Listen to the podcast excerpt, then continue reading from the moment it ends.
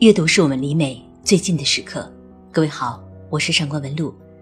如果你想查看今天节目的原文，请你在微信公众号中搜索“上官文露读书会”。如今，老牛吃嫩草的普遍性癖好正在日新月异地挑战着和刷新着男女双方年龄差距的伦理限度。在这场选择的博弈中，爱情始终是不存在的。可是，却没有谁愿意相信这一点。在这美丽的谎言中，男女共同制造着由财富包装出来的虚假浪漫。男人对女人的美貌说“我爱你”，女人对男人的身价说“我爱你”。这种赤裸裸的交易被想象成了爱情和幸福。男人是买方，女人是卖方。一番挑挑拣拣之后，被遗弃在市场上的，变成了所谓的剩女。如果说是男人缔造了这个市场，那么真正买账的，则只能是女人。作为一种可供品味的商品，卖相和鲜度是女人唯一的资本。于是呢，剩女首先在鲜度上就被淘汰了，而男人们。则纷纷涌向少不更事的洛丽塔。在纳博科夫的作品《洛丽塔》中，三十七岁的亨伯特疯狂爱上了年仅十二岁的洛丽塔。为了接近这位性感少女，亨伯特竟然选择和洛丽塔的母亲结婚。婚后，这位养父荒唐地给洛丽塔的母亲喂安眠药，以避免和她进行夫妻生活。有一天，可怜的母亲发现了亨伯特日记中写下的对洛丽塔的不伦之恋，她和亨伯特大吵一番，冲出家门，死于家门口的一场意外车祸。从此之后，亨伯特就以养父的身份陪伴着洛丽塔，并且将他对洛丽塔的畸形迷恋与变态占有进行到底。不堪忍受的洛丽塔逃离。三年后，亨伯特再次见到了洛丽塔，彼时的洛丽塔已经怀上了别人的孩子。最终的结局是，洛丽塔死于难产。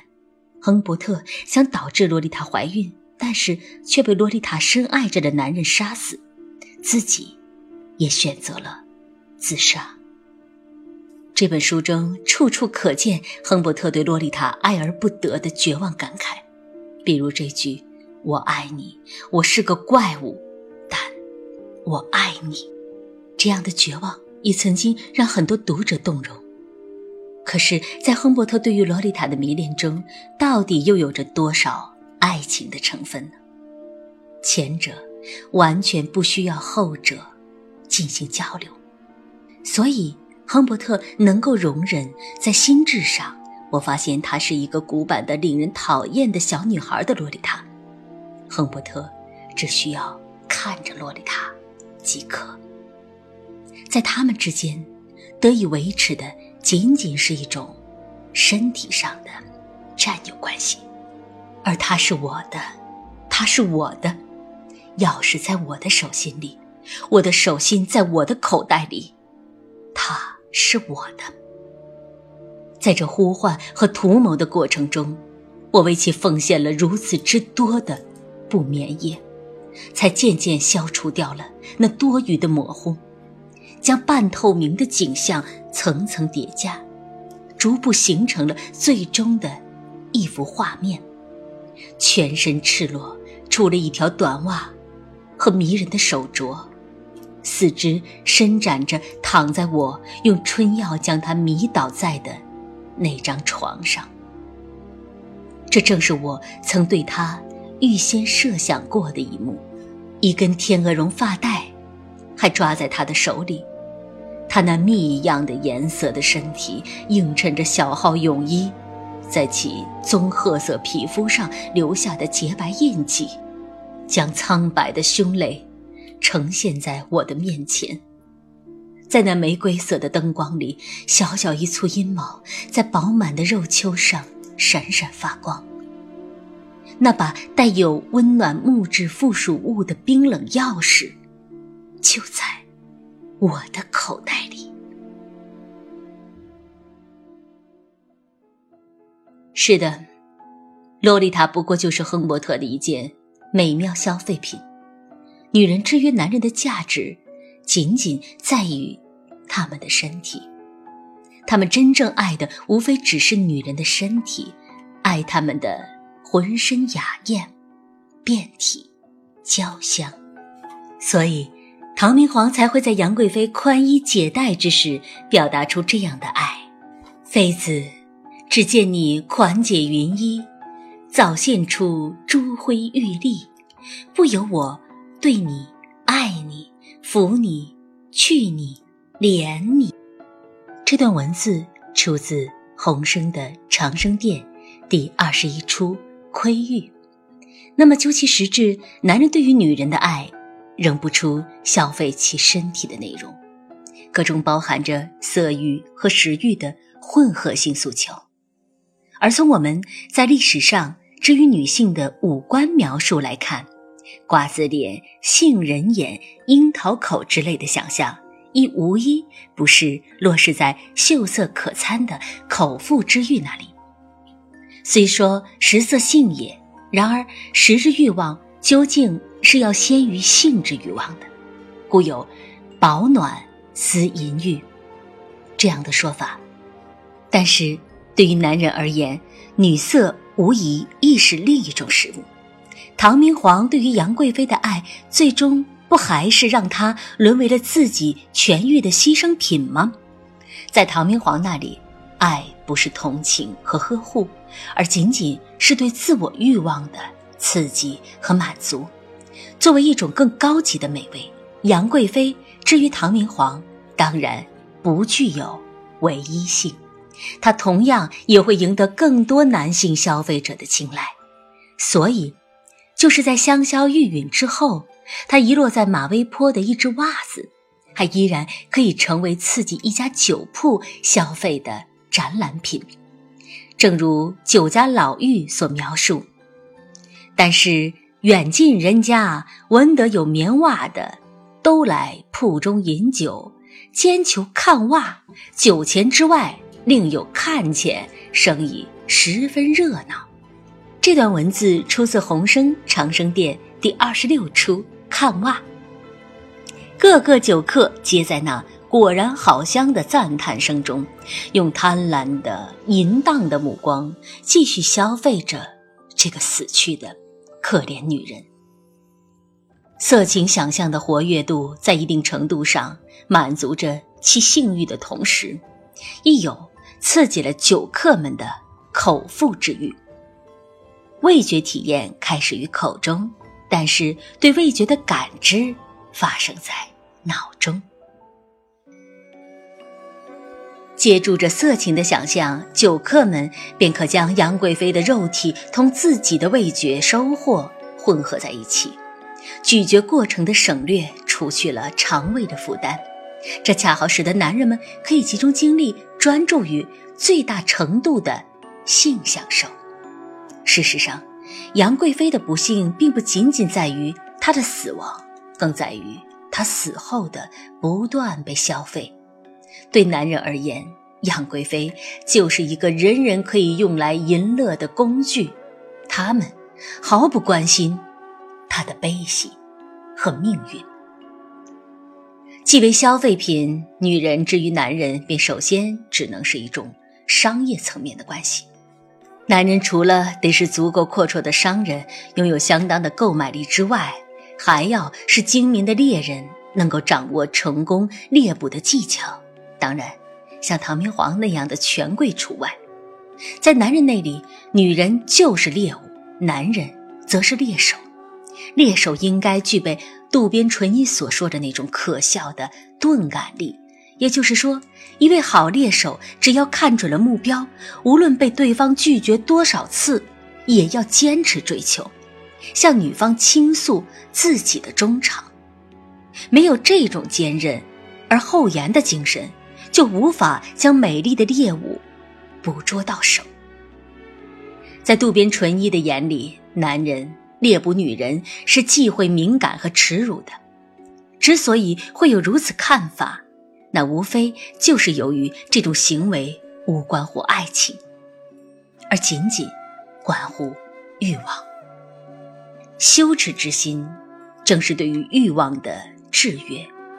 他在斯汤达那里还是爱情之母。渡边淳一的狩猎活动不必顾及女人的感受，他只求一个捕捉到手的结果。但是不能不指出的是，这个结果表明，女人作为被捕获者，在男人那里是不可能自由的。他们只是一个俘虏或者囚徒而已。在这场极为有利可图的旋转木马游戏中，女人是唯一的输家。不过，问题是，只要赢得了爱情，女人就不会认为自己是个输家。即便暂时没有赢得爱情，她们也会因为垫高了鼻梁、增大了乳房、除去了脂肪而信心大增。她们不知道。自己删改的不单是自己的历史，也是全体女性的历史，而这恰是通往女性灭绝的通道。正如那一个个令人痛心的实例：女人在无法克制的整容冲动中，直到将生命搭上为止。这些愚昧的女人，把爱情等同于自己的生命。并且还沾沾自喜地在广告上现身说法，告诉大家，自从自己的乳房变大之后，丈夫明显是比以前更爱他了。他们好像已经忘记，这种纯粹建立于性关系上的爱情，需要的不只是女人的外貌，他同时还要求女人的贞洁，贞洁甚至比外貌更加重要。不美的外貌不算是罪过，但失去贞洁的女人一定是有罪的。男人宁可女人牺牲生命，也不愿意起牺牲贞洁。一如李渔针对女人所做出的如此评价。我把忠孝义三件略过一边，单说这个节字。明朝自流寇昌乱，闯贼成机，以致沧桑鼎革。将近二十年，被掳的妇人车载斗量不计其数，期间也有矢志不屈，或夺刀自刎，或严颈受诛的，这是最上一层。千中难得一遇，还有起初勉强失身，过后深思自愧，投河自缢的，也还叫做中上。又有身随异类，心系故乡，寄信还家，劝夫娶赎的，虽则舔言可耻，也还情可有缘，没奈何也把他算作中下。最可恨者是口厌肥甘，安身裸体，喜唱哈调，怕说乡音，甚至有良人千里来赎，对面不认原夫的，这等淫妇。才是最下一流，说来叫人抚心切齿。在这段文字当中，鲤鱼用一个武断的贞洁标准，将女人分为了四等，最高一等的自然属于那种愿为男人舍身保洁的女人。女人既是男人的食物，也是男人的名誉。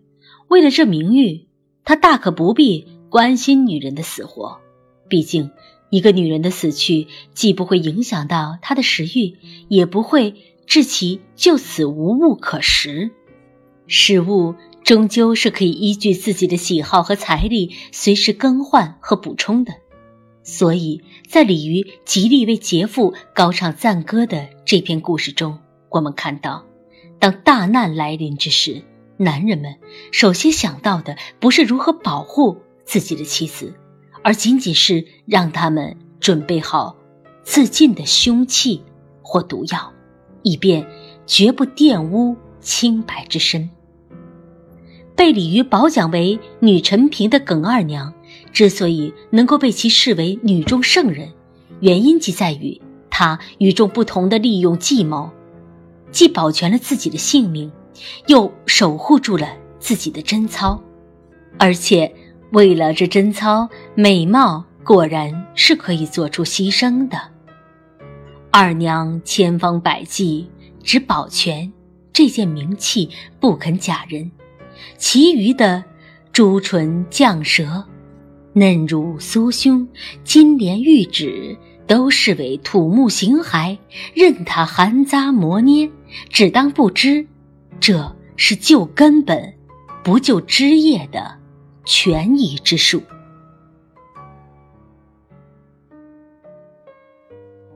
我们应当认识到，耿二娘在这里所表现出的智慧胆识，绝不是源自爱的激励，而只是由于对男权的恐惧。要知道，她的所作所为皆是在男权的紧箍咒语境之下进行的。她不是在为自我的权利而战，也不是在为自我的自由而战。耿二娘的例子显然是想告诉我们。一个女人智慧的最大用处，就应该体现于对其贞洁的捍卫上。对于男人，女人只有义务，没有权利，或者说，她所有的权利，都从属于自己的男人。从一开始，耿二娘这样的女人便放弃了自己的本质，以全副身心在为男人的虚伪本质忙碌着。我们今天要和大家互动的话题是：女人如何做到不为爱情而迷失自我？请各位朋友在留言区里和我互动。今天的这篇文章的作者是北京语言大学中文系教授，也是一位非常优秀的作家、翻译家陆文斌先生。感谢各位的聆听。如果你喜欢这篇文字，可以在微信公众号中搜索“上官文录读书会”，然后。点击关键词就可以查看了，让我们共赴一场美丽的约会，下期再会。